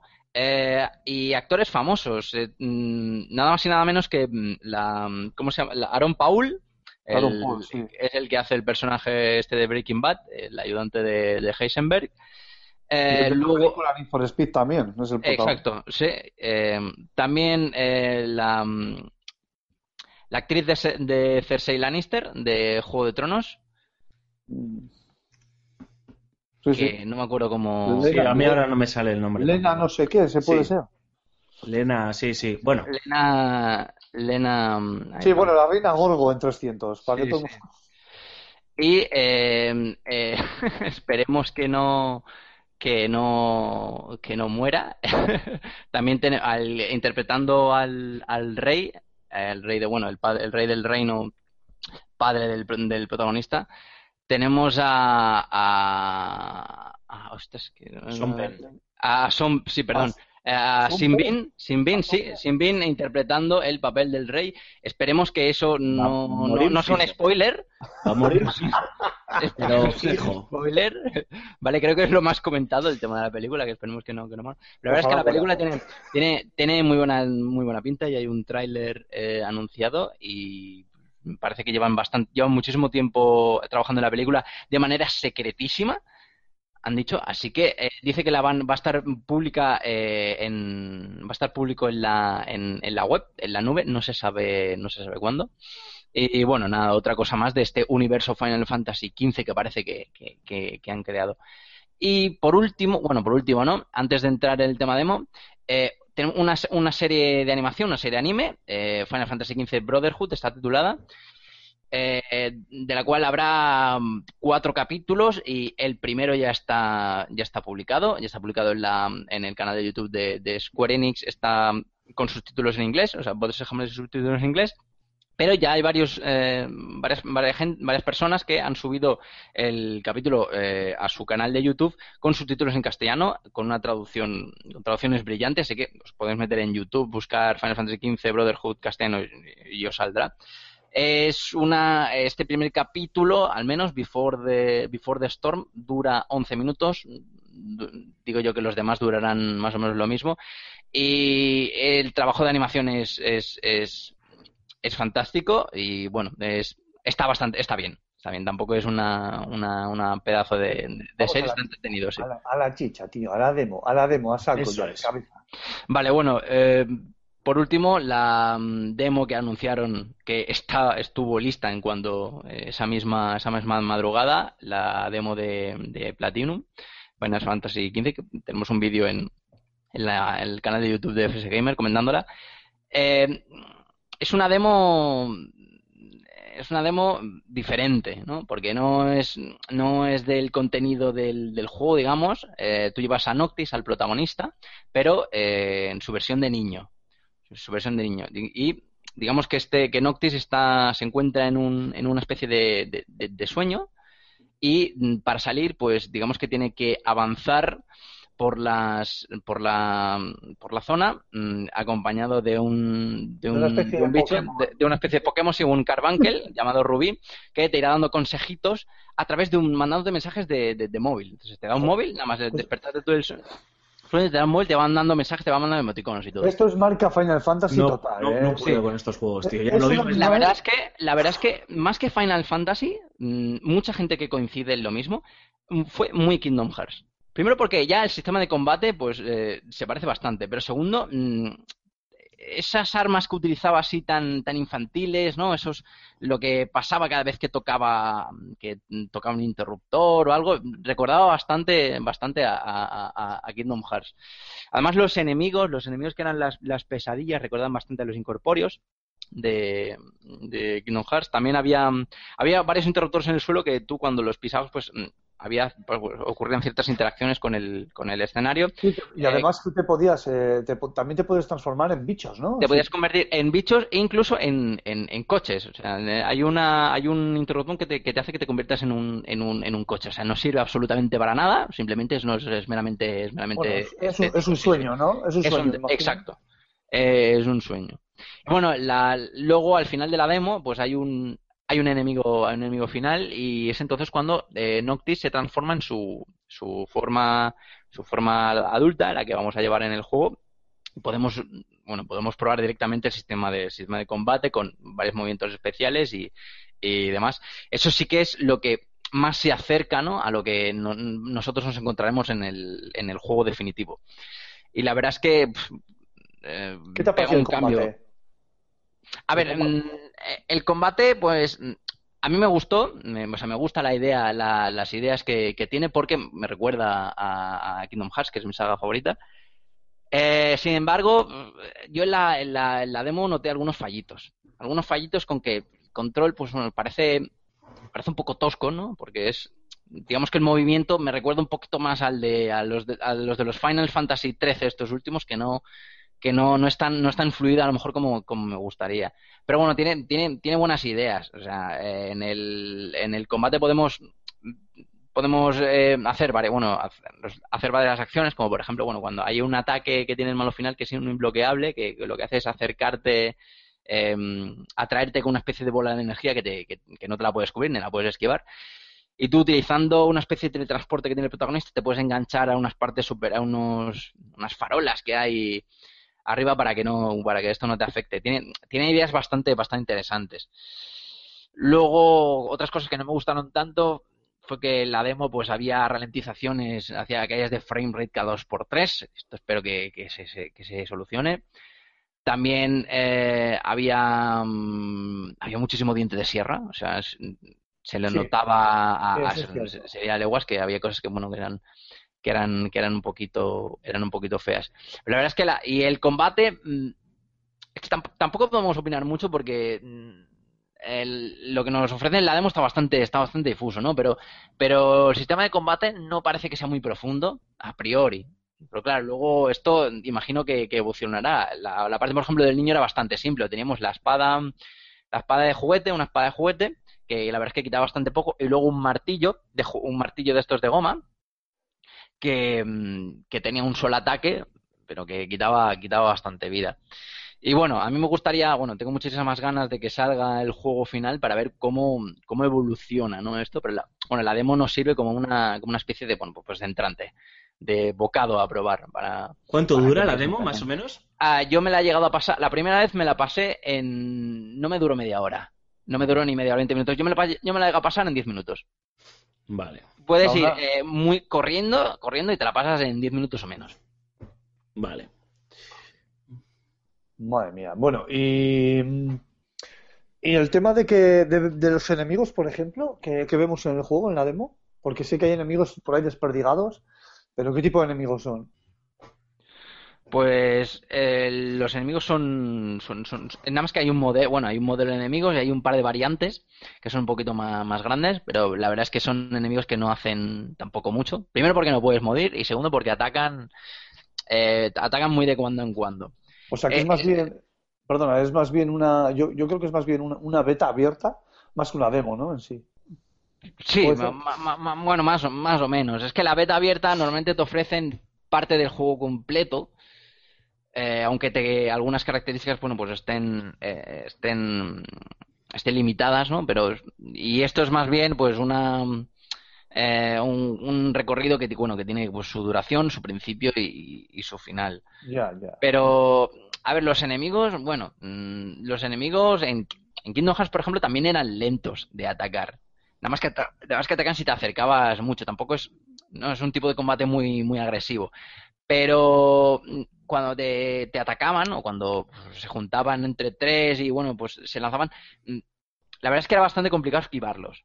Era bastante co- co- complicado esquivarlos. Y el enemigo final es bastante difícil. O sea, es, se muy difícil si no llega a ser porque pues no puedes morir. Y cua- Y cuando te quedas la vida cero, pues el, el, el Noctis mayor, al, al Noctis pequeño no le baja la vida. El Noctis mayor, pues eh, se queda así como eh, tambaleándose. Como, ah, por favor, necesito ayuda, necesito que alguien me cure. ¿no? Como cuando en Resident Evil, ¿no? En los juegos de Resident Evil te quedas con poca vida y esperas que, que, que- que- tu compañero te cure. Bueno, en los últimos Resident Evil. Pues más o menos, pues más o menos parecido. ¿Qué tal está técnicamente? ¿Qué podemos decir? Al final, una de las grandes premisas y de las cosas que todo el mundo quiere ver es, porque generalmente los Final Fantasy siempre suelen marcar un hito dentro de la generación en la que se enmarcan eh, a nivel técnico, ¿no? ¿Y qué podemos decir de lo que hemos visto de esta demo que probablemente también puede cambiar un poco, no mucho, pero puede cambiar? Gráficamente, eh, a excepción de, de los, de los dientes de sierra que, hemos comentado antes, mm, Rulo, yo creo que es de lo más bestia que he visto mm, ahora mismo. O sea, eh, es un es lo que tú dices, es, es que parecen parecen actor, parecen parecen actores reales realmente. La verdad es que gráficamente eh, no, es techo. Es techo. Si realmente este va a ser el resultado del, del, del, del- del juego final, que parece que sí, y encima va a ser un encima el 15 va a ser un va a ser un, un open world casi eh, es es una burrada Eh, es una burrada y, y en- en Play, jugándolo en consola, en PlayStation 4, eh, y comparándolo con los trailers que, no, que, que nos han puesto y que se ha visto de, de los, persona- de los personajes y demás, no hay ni downgrade, ni, ni, ni historias, ni es, ni es un bull o rollo que a lo mejor lo, lo ponen, lo meten en un PC pepino y luego en consola, pues bueno, se ve que, que sufre, ¿no? Y callas. Pero yo la- a mí la verdad es que es impactante y entra mucho por los ojos. Luego ya que te guste más el estilo, eh, el estilo así más oriental, más un poco más casi anime, ¿no? Más eh, eh, no, un poco más infantil, ¿no? Diría yo en esta demo. Ya es otra cosa, pero gráficamente es que es una barbaridad, es una, es una bestia para. No sé si Raúl estará de acuerdo conmigo. Sí, a ver, sobre todo la- los, el modelado de personajes, ¿no? Eh, La forma de expresarse, cómo gesticulan, cómo hacen gestos con los brazos, eh, cómo, cómo, cómo ponen esa- esas miradas y esa- ese- esos rostros que según Sí. están. Eso está muy bien, está muy bien modelado, pero a, a mí lo que me ha parecido un poquito durito, quizás en comparación, que, y esto, a ver, eh, cójase con pinzas, es un poco el motor gráfico, o sea, el entorno, ¿no? El, el environment, el, el mover al personaje, el saltar, me ha parecido un poco durito. Eh, a mí las, las animaciones me han gustado. Sí que es cierto que, el- ya lo, además ya lo he comentado antes, que el control me pareció un poco tosco.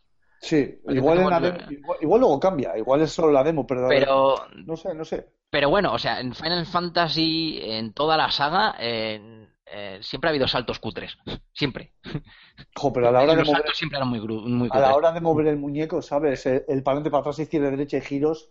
Tú has jugado a Final Fantasy XIII, es que es más o menos lo mismo. Sí, sí, en ese sentido, sí. Ves alguna de las cosas que yo he criticado siempre mucho Macho, de. de- 10 años, tío. Que no puedas mejorar eso es, vamos, de, de juego de guardia.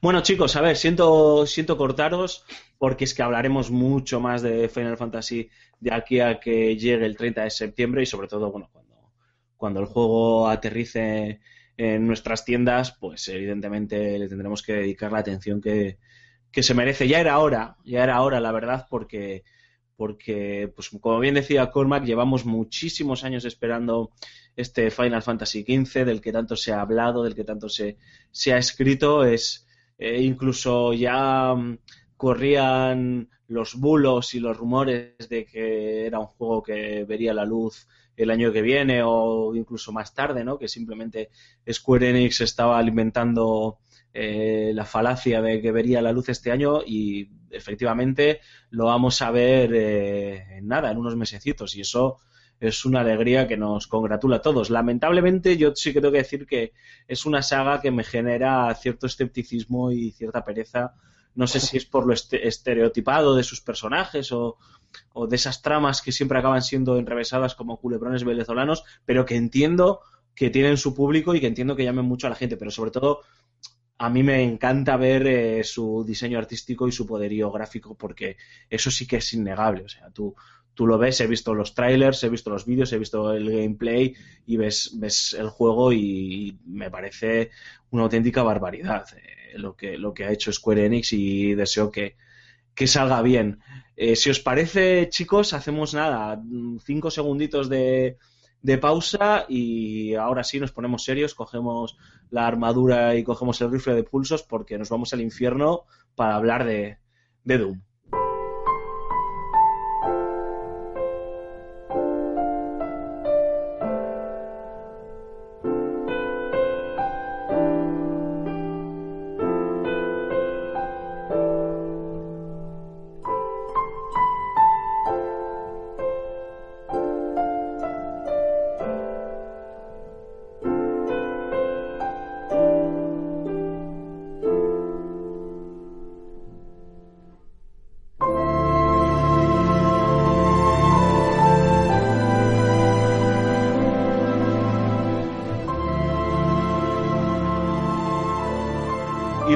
Deuda. Eh, nos hemos puesto el casco que nos lo habíamos dejado y hemos cogido el rifle de pulsos y ahora sí que sí eh, vamos a hablar de, de lo que importa, ¿no? De, la beta de Doom, ¿no? Este juego que no sé si vosotros tenéis, si tú Rulo tienes la sensación que, que está pasando como un pelín desapercibido. Eh, está ahí, es el retorno de, de una gran franquicia que ha marcado hitos e historia en la industria del videojuego, pero uh, se anunció ese este reinicio ¿no? de- del juego, em, se anunció la fecha, se han visto trailers, se ha anunciado esta beta privada, se ha anunciado ahora una beta pública la semana que viene, pero yo siempre tengo la sensación de que está ahí como de tapadillo, sin querer hacer mucho ruido y demás, pero coño, estamos hablando de, de un Doom que, por cierto, tú has podido jugar este fin de semana largo y entendido la beta, Mark, tú también, eh, y os ha dejado un muy buen sabor de boca, sobre todo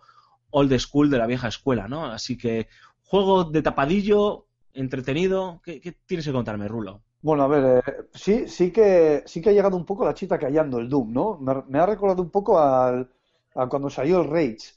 Se le dio muchísimo pompo al principio, pero ya en los últimos compases de desarrollo del juego y hasta el lanzamiento, eh, poco se supo de él hasta que se lanzó y luego supuso, pues bueno, lo que supuso, ¿no?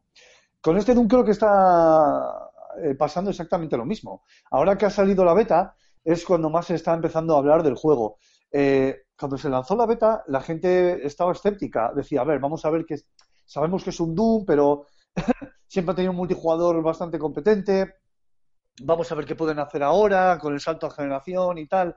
Y una vez que la gente le pudo echar el guante, pues eh, esas dudas se han despejado de, a, a base de, de cañonazos y nunca mejor dicho. Es, es una beta, beta multijugador. Bueno, lo primero, has comentado que la semana que viene empieza la beta, eh, la beta abierta, el 15 Sí. de abril. Pero es que también se han dado ya los detalles de los, del primer DLC, del pase de temporada. Eh, que va a salir, pues eh, tiene un contenido, el contenido descargable, pues que va a costar creo que 15 euros, se ha dicho ya, y el pase de temporada 40 euros. Traerá pues mapas, armas, un nuevo demonio jugable, conjuntos de armaduras, objetos, bueno, Un un montón de historietas. Pero bueno, eh, simplemente como, como, como anexo un poco, ¿no? Eh, bien, estamos delante del multijugador. Lo primero que llama la atención del multijugador, a mí por lo menos, es que los personajes con los que, a los que elegimos parecen, y ya lo dije en el vídeo, y Colma creo que también comentó algo, que parecen sacados de Halo, de Halo Guardians. Esa sensación que me dio a mí también. Sí, no, no, no, no, no, que va. O sea, están claramente inspirados en los, en los personajes de Quake.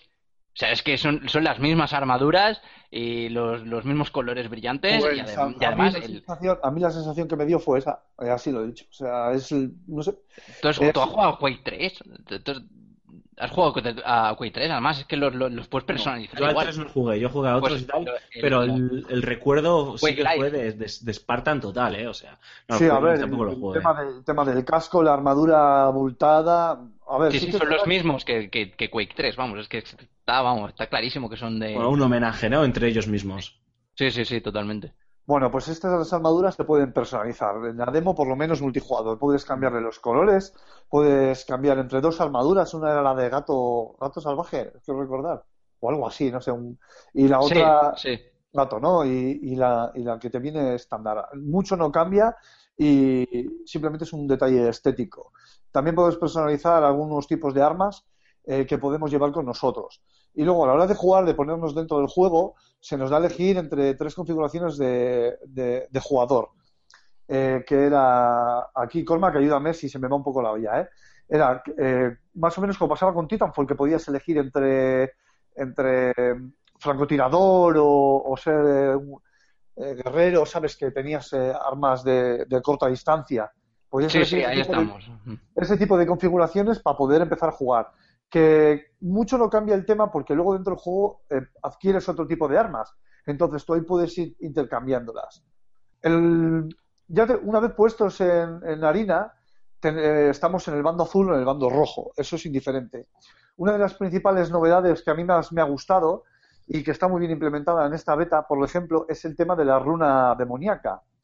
En el momento en el que aparece una runa demoníaca, cualquiera de los dos equipos la puede coger. El que la coge se transforma en un Revenant, creo que es, ¿no, eh, Mark? Sí, un Revenant. Un Revenant, ¿no? Se convierte en un demonio con dos cañones eh, en la espalda y es una especie de, de Darkness, ¿eh? ¿sabes? Una, una especie de que vas ahí con cuatro brazos y vas repartiendo justicia divina o infernal Infernal, justicia infernal. justicia infernal por doquier. Y pues eso, la armadura te crece un huevo durante un tiempo limitado. Eh, la racha de, de muertes es, increíble porque con un pepino le matas a exponencial, ¿no? totalmente además. Y lo bueno, que, ti- lo, lo bueno y lo malo es eso, que, que tienes mucha potencia de fuego, pero es que a la vez eh, no es mucho el tiempo que te dejan. ¿Y no Y luego- un poco o bueno, o está... No, no, es el, es el centro de la jugabilidad. O sea, eh, además, eh, si va todo... está hecho para que vaya todo el equipo a por ti eh, y te baja la vida rápido, el, el emblema, el artefacto este demoníaco cae y tú puedes, tú puedes, tú puedes, puedes robarlo a otro jugador. O sea que en sí es la, es, es un poco para añadirle eh, otra gracia, la gracia de la pelea, A así, ver, a por una, a supuesto. una arena.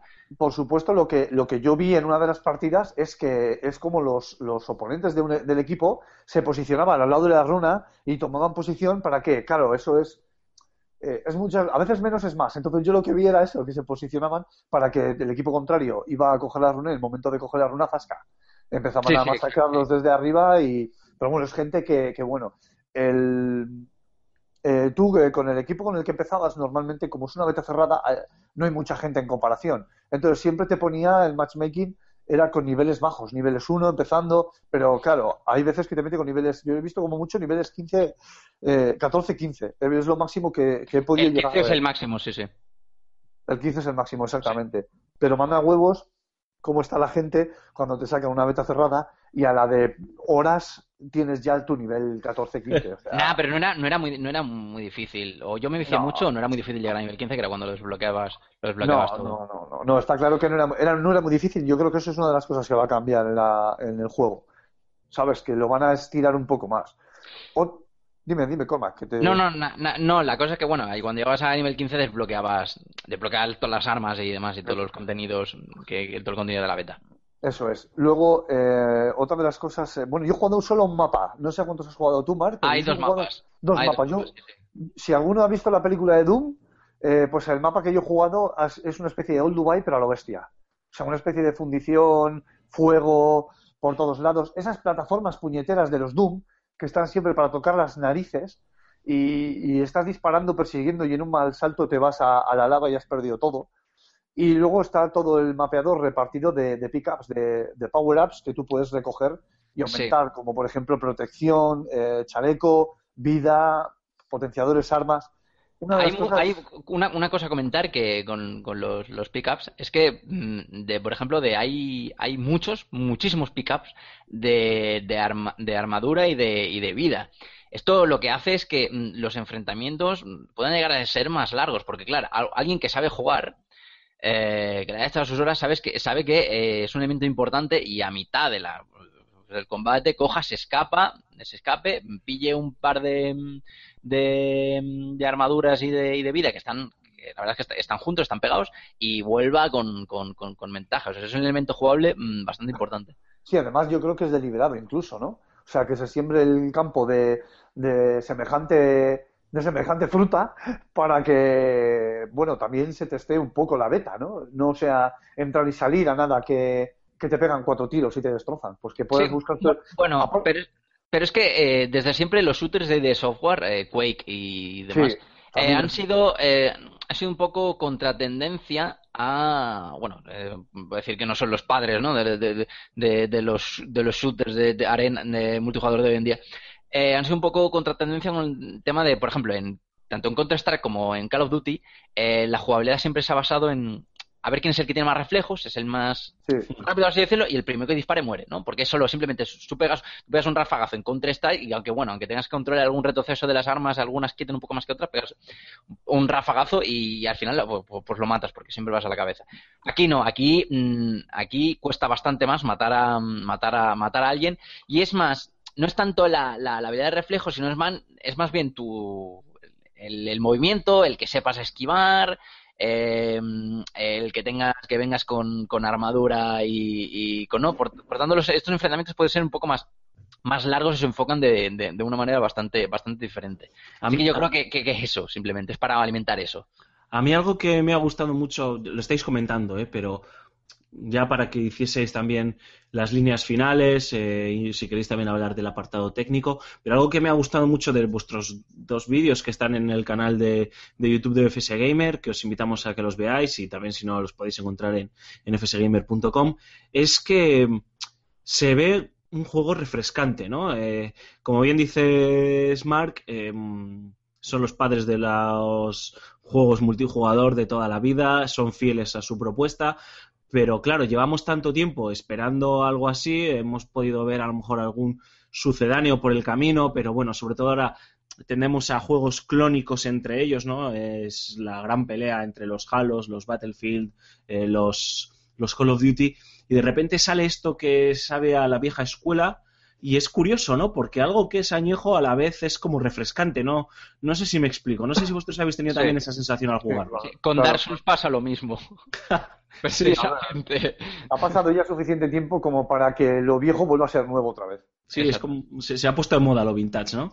Y técnicamente, ¿qué, qué podéis decirme? Es cierto que no se puede tampoco, eh, igual que hemos hecho con la demo de Final Fantasy, no podemos sentar la cátedra. Entendemos que, que esos dientes de sierra de Final Fantasy pueden mejorar, que esto es la demo y demás. Y aquí lo que habéis visto, ¿qué os ha parecido? Eh, ¿Os ha llamado la atención? ¿Os parece que es correcto? ¿Esperabais más? Eh, va a 1080p y a 60 FPS súper estables. O sea, es, va súper fresco. Eso Y es lo además mejor. que- sí, sí, sí. Además que o sea, el diseño, el diseño artístico hace honor a los a to- todos los shooters de, de, de Software.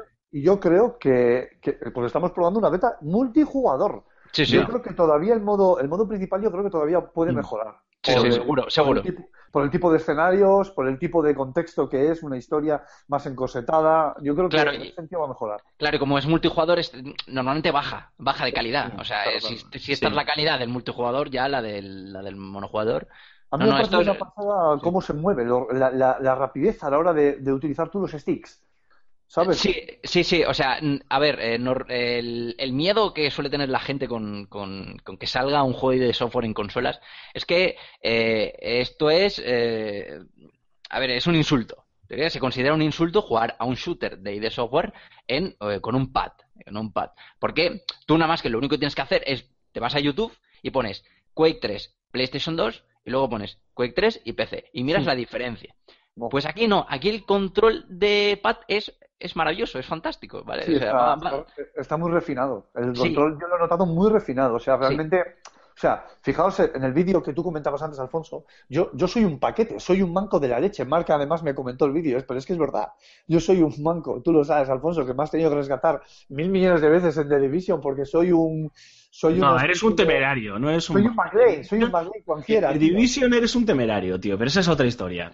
Pero claro, entonces, eh, fíjate que a nada que mueves un poco el stick, pones realmente la- eh, el disparo donde tú quieres. Sí, es preciso, ¿no? Se ve la precisión esa que, que siempre Eso. han tenido los, los juegos de Sí, ID. además, además es, es- sí, porque eh, eh, han salido cosas, yo he visto cosas y me han salido cosas que esto, esto de PC, esto de una consola, con una consola no te sale. Y lo bueno que tiene es que es un Doom, no es, que, que me explico, no es Quake. Sí, ¿Qué pasa? la ¿Qué- ¿Cuál es la diferencia? Quake es mucho más rápido. O sea, Dame- aquí, aquí mm, yo lo noto lento. Noto lento la, la, la, la movilidad, porque Quake es mucho más rápido, es mucho más vertical. Con los cohetes hay que tener mucho más cuidado. Y el, eh, que esto sea Doom y que no sea Quake le viene a perlas para que salgan consolas. Ya. Eh, os hago ya una última pregunta, muy breve además, eh, eh, para cerrar este, este bloque y ya acercarnos a la despedida. Eh, Raúl, ¿le ha despertado tu interés? Hemos dicho que era un juego que estaba en el, pasando en el radar muy bajito, no estaba haciendo tampoco mucho ruido. Has probado esta beta eh, multijugador privada, me imagino que aprovecharás también a disfrutar de la beta pública. ¿Ha despertado tu interés? ¿Ya lo tienes marcado en el calendario como, ojito, este juego tengo que jugarlo? Pues fíjate que yo, eh, y aquí se me echarán al cuello eh, la Master Race, se me va a echar al cuello seguramente, de- desde el cariño, por supuesto. Pero yo, a ver, soy fan de todos los Doom, me he jugado todos los Doom, me parece eh, una ambientación increíble y la historia que te cuenta. Eh, ya lo tenía en mente, pero lo que ha hecho que realmente se posicione en mi radar es el multijugador del juego. Hmm. Cosa que no le esperaba mucho, porque no he sido de los multijugadores de Doom. Pero he probado la beta y apunta a maneras, pero muy, muy altas. ¿Y tú, Cormac? Eh, la misma pregunta. ¿Le tienes ganas? Eh, sí, yo lo tenía marcado en el calendario, sobre todo por el multijugador, aunque los Doom me- aunque los fans de Doom me, me echen el- me echen las garras al cuello, como dice, como dice Raúl. A mí lo que, lo único que me puede echar para atrás es que eh, el, el hecho de comprarte el juego y no comprarte el pase de temporada, yo pase de temporada no compro nunca nada, eh, mm, no me haga tanto daño a la experiencia como para que, mm, hostias, pues ahora me arrepiento, me he quedado con el, con el, con el me, me sabe que este juego es la mitad, ¿no? De lo que, de lo que puede llegar a ser y que me impida, ¿no? Que re- realmente disfrute de la experiencia. A mí eso es lo único que, que me puede, como echar para atrás. La verdad es que la experiencia es bastante, mm, bastante gratificante. Además que ya, ya va siendo hora de que me pille un shooter. Bueno, pues os recordamos, queridos oyentes, la semana que viene, el fin de semana que viene, el fin de semana del 15 de abril, beta pública, beta abierta de Doom. Allí vais a poder probar las bondades del juego de Software. Con un poco de suerte, además, os podéis encontrar con Rulo y con, y con Cormac para echar unas partidillas y, quién sabe, ser a lo mejor invitados especiales de los vídeos que capturen. Y nada, brevísima pausa también y ahora sí volvemos con la firma de José Carlos Castillo.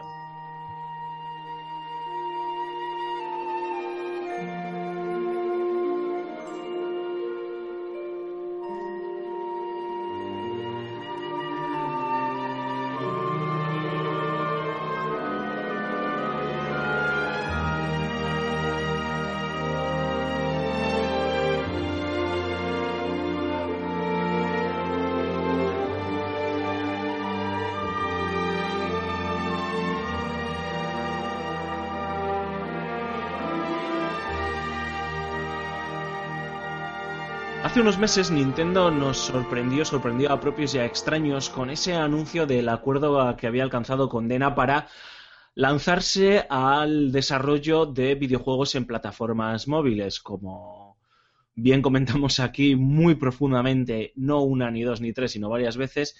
Nos quedamos bastante patidifusos, ¿no? No entendíamos muy bien, entendíamos muy bien el movimiento de, Nintendo, pero no dejaba aún así de sorprendernos, ¿no?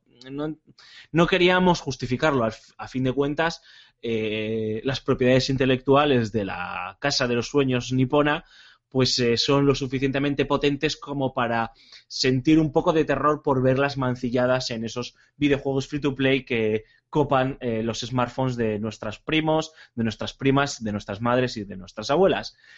Pero Nintendo, más allá de, mm, de portar, que estamos seguros que lo hará, eh, mm, a Mario, a Zelda, a Samus, a Donkey Kong, decidió que su primer videojuego fuese Mitomo, una especie de red social utilizando los Mis eh, de sus eh, consolas de, sobremesa y de sus consolas portátiles y además una especie de chat eh, entre, entre nuestros familiares o amigos que tengamos agregados. Con todo esto, el juego ha salido ya ah, de forma gratuita para Android y para iOS.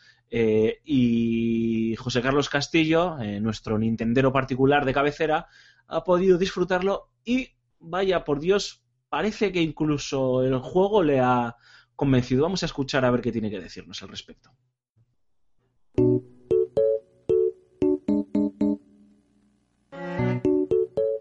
No había más escéptico que un servidor respecto a la entrada de Nintendo en el mercado de los juegos para móviles, más por el recelo de verla adscrita al free to play, desentendida de las superproducciones a que nos tiene acostumbrados. Al menos hasta Wii U, plataforma que ha estado plagada de desarrollos notables, pero aún así cautos e improvisados. El anuncio del proyecto NX trató de calmar los ánimos. Seguiremos siendo una compañía de consolas, dijo por entonces Iwata. Paradójicamente, el baile de rumores sobre una plataforma que intuyo excéntrica ha generado mayor desconfianza. En esta se produce el lanzamiento europeo de mi tomo, y mis esquemas se trastocan por completo. Llevo una semana bajo las garras de la aplicación, una suerte de red social con caricaturas parlanchinas y gusto por el mal vestir. No importa cuánto me proponga dejarla de lado, siempre encuentro cinco minutos para leer las respuestas de mis amigos o contestar alguna de sus preguntas.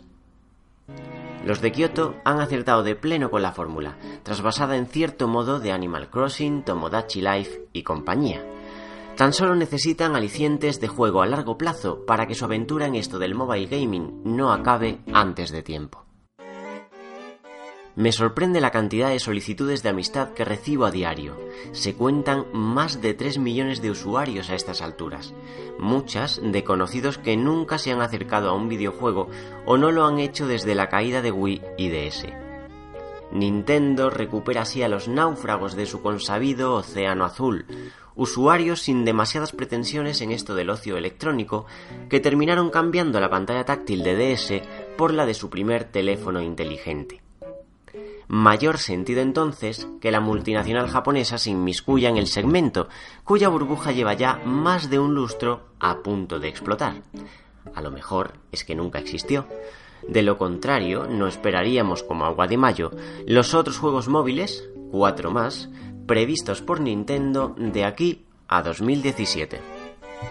Bueno, y ahora sí, como siempre, después de que José Carlos nos haya leccionado, como siempre, en su firma semanal, toca despedirse, toca cerrar el programa de esta semana y dentro de siete días volveremos puntuales. Así que, Cormac, no te quejarás, macho, no te quejarás porque esta semana has tenido un peso específico importante en el programa. Podríamos decir que eres como Messi para el Barça, ¿no? Robando dentro del campo y fuera. Sí, sí. Efectivamente, tío. Nos has robado el protagonismo a todos. Oye, pasa una feliz semana y nada, la semana que viene estamos. Digo que la semana que viene sale Dark Souls 3 y yo lo voy a poder jugar. Martes. Yo espero jugarlo también. Bueno, bueno, bueno, menos lo busca, perucita. Luego llamas llorando. Un abrazo, Marc. Venga, un abrazo. Y Rulo, ya sabes lo que toca, tío. Lo- el mejor momento del programa, macho. Eh, la despedida, vosotros- tu despedida. Solo, solo vosotros sois capaces de, de convertir esto en una especie de infierno personal. Esto es tu Dark Souls particular, tío. Bueno, pues nada, vamos a recordaros las vías de contacto. Revista FS Gamer y Level Up en Facebook y también estamos en Twitter, en Google Plus y en YouTube, antiguo canal de Va de Juegos, donde además de dar like podéis dejar todos vuestros comentarios. También tenemos AS, buscándonos por podcast Level Up y también tenemos el canal de Telegram, FS Gamer de Bolsillo. Podéis buscar nuestro canal en esta dirección, telegram.me barra FS Gamer. Y por supuesto, no, dejáis de- no dejéis de visitar nuestras páginas web, que son fsgamer.com y la página web del Fan Game Festival, que es fanserious.gamefestival.com. Y por último, ahí va la ronda de twitters personales. Arroba Raúl Ronjin, arroba Alfonso Gómez AG, arroba Cormac barra baja 23, arroba Gambo 23, no sé lo que digo, arroba Cormac barra baja 20 y arroba Gambo 23. Es que encima me los cambié. Yo creo que vez los tienes, los tienes que poner alejados, tío, para que no te llamen tanto la atención. En fin, arroba Trurulius, arroba Bau barra baja Er y arroba Antonio Santo. Y ya me despido de todos vosotros, que os den a todos. La semana que viene más, Rulo. Y como siempre, se despide de todos vosotros a Alfonso Gómez, agradeciéndoos vuestro apoyo incondicional. Cada, cada semana estamos viendo que crecemos más en, en oyentes, en, en, iVo- en y en, y en iTunes, y, y eso es un, es un auténtico lujazo. Eh, difundid la palabra de Level Up, por favor. Eh, decidles a vuestros amigos que le gusten los videojuegos, que tengan inquietudes como vosotros, que habéis encontrado un, podcast sobre videojuegos que, que es la pera limonera y, y- que mola de verdad porque, porque eso es lo que nos hace felices. Y dejadnos comentarios, eh, dejadnos los comentarios en, en- en nuestro Ask, vuestras preguntas, vuestras dudas, a ver qué pensamos sobre cualquier tema.